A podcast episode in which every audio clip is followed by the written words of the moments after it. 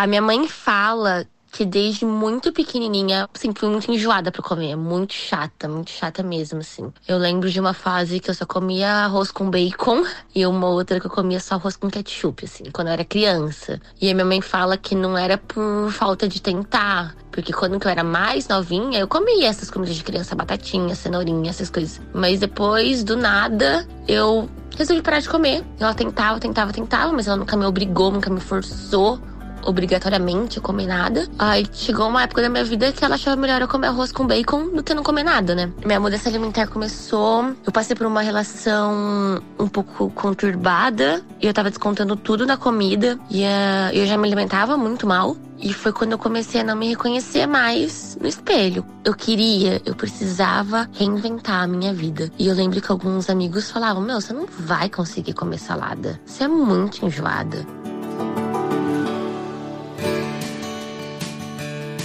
Oi, tudo bem por aí? Eu sou Adriana Kistler e esse é o nosso novo podcast Agora Vai, um projeto da Sorria, marca de produtos sociais que produz conteúdo sobre saúde e bem-estar em livros, nas redes sociais e também em podcast. Você encontra os livros da coleção Sorria na Droga Raia e na Drogazil. Toda vez que compra um produto Sorria, você também faz uma doação. Junto com a gente, você apoia 23 ONGs que levam saúde para o Brasil inteiro. E aí, já definiu suas resoluções de ano novo? Quer saber como tirá-las do papel? Vem com a gente descobrir! Qual será a resolução de ano novo mais comum? Uma rede social americana pediu para os seus usuários contarem quais eram as deles. 8 mil pessoas responderam.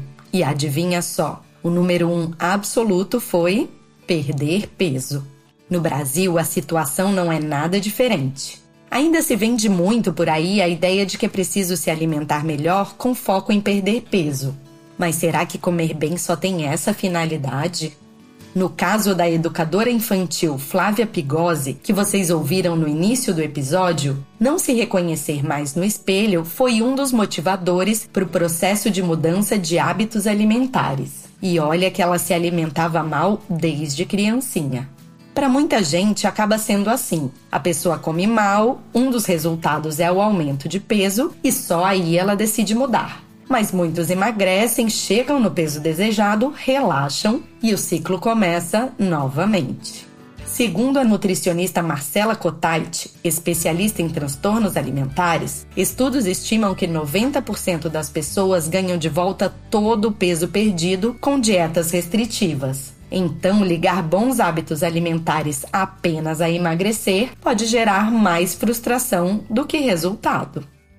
O problema do enfoque em emagrecimento e não em construção de hábitos mais saudáveis é que existe ainda uma relação muito grande entre magreza e felicidade e sucesso. Então, para muita gente, o que se espera como um resultado é muito mais o peso da balança ter diminuído do que necessariamente a construção de novos hábitos e de novas relações com a alimentação e com o corpo, que acaba exigindo até muito mais mais responsabilidade. Mas, para muita gente, ainda é muito desconhecida essa construção de novos hábitos e atitudes, e a propagação de dietas como algo muito rápido, milagroso, acaba sendo muito mais sedutora para as pessoas. Comer de maneira pacífica e viver o próprio corpo em boa relação é muito mais verdadeiramente saudável do que viver sempre em guerra com o número da balança.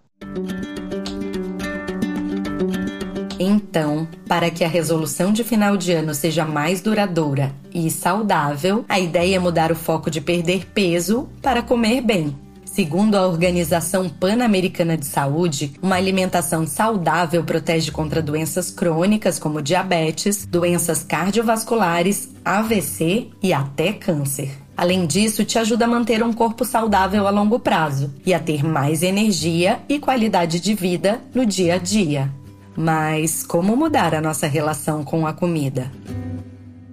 Quando a gente pensa na mudança de hábitos e quando a gente pensa na construção de relações mais saudáveis com o corpo e com a comida, o ideal é deixar de lado ideias de transformação muito rápida do peso e do corpo. Então, entender que a alimentação ela transcende é, o comer nutrientes ou ingerir calorias e entender que a alimentação é algo que traz com a gente muita das nossas cargas genéticas, familiares, culturais, psicológicas, emocionais e entender que a alimentação é algo muito poderoso e potente na vida da gente, né? E que não deve ser minimizada a algo muito matemático, como ainda infelizmente é muito comumente feito. Cozinhar mais, é entrar em contato com a comida, né? Entender aí o que tem por trás dos desejos na hora de comer. Isso tudo a, pessoa já começa a se enxergar de maneira mais compassiva em relação à alimentação e pode é, transformar já aos pouquinhos a sua alimentação e de maneira muito mais saudável e sustentável em longo prazo.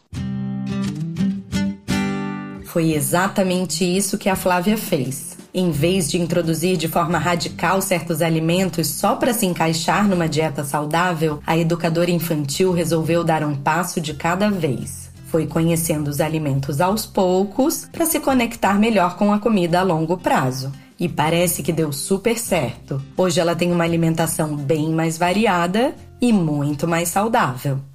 A reeducação alimentar na minha vida foi começando aos poucos eu comia uma tigelinha de salada, só salada verde, com proteína, mas eu comia sofrendo muito, assim, com muito limão, muito limão para não sentir, sentir gosto. E eu lembro que eu tinha vontade de chorar.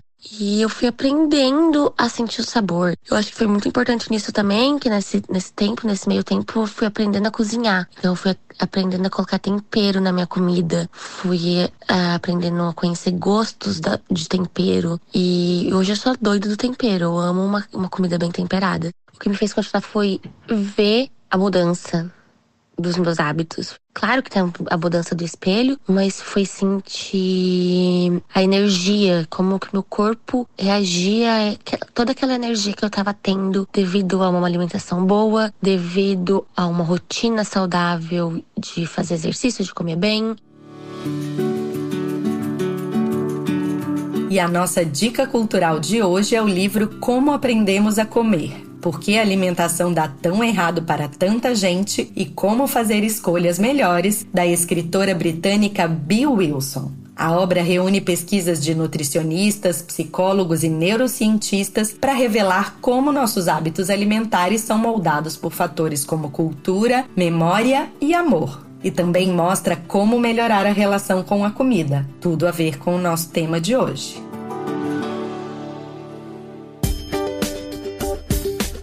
E para terminar o episódio de hoje, a gente quer saber: você já prometeu comer melhor no ano seguinte, virou o ano e tudo continuou na mesma? Ou então seguiu firme e conseguiu manter a sua resolução? Se deu certo ou nem tanto, conta pra gente lá no perfil arroba Sorriamo do Mundo. Esse podcast é uma realização da editora MOL em parceria com a Droga Raia e a Drogazil. A produção e o roteiro são de Leonardo Neiva e a direção de Adriana Kischler. A edição de som e a montagem são do Bicho de Goiaba Podcasts. Eu sou Adriana Kischler e te espero no nosso próximo episódio. Até já!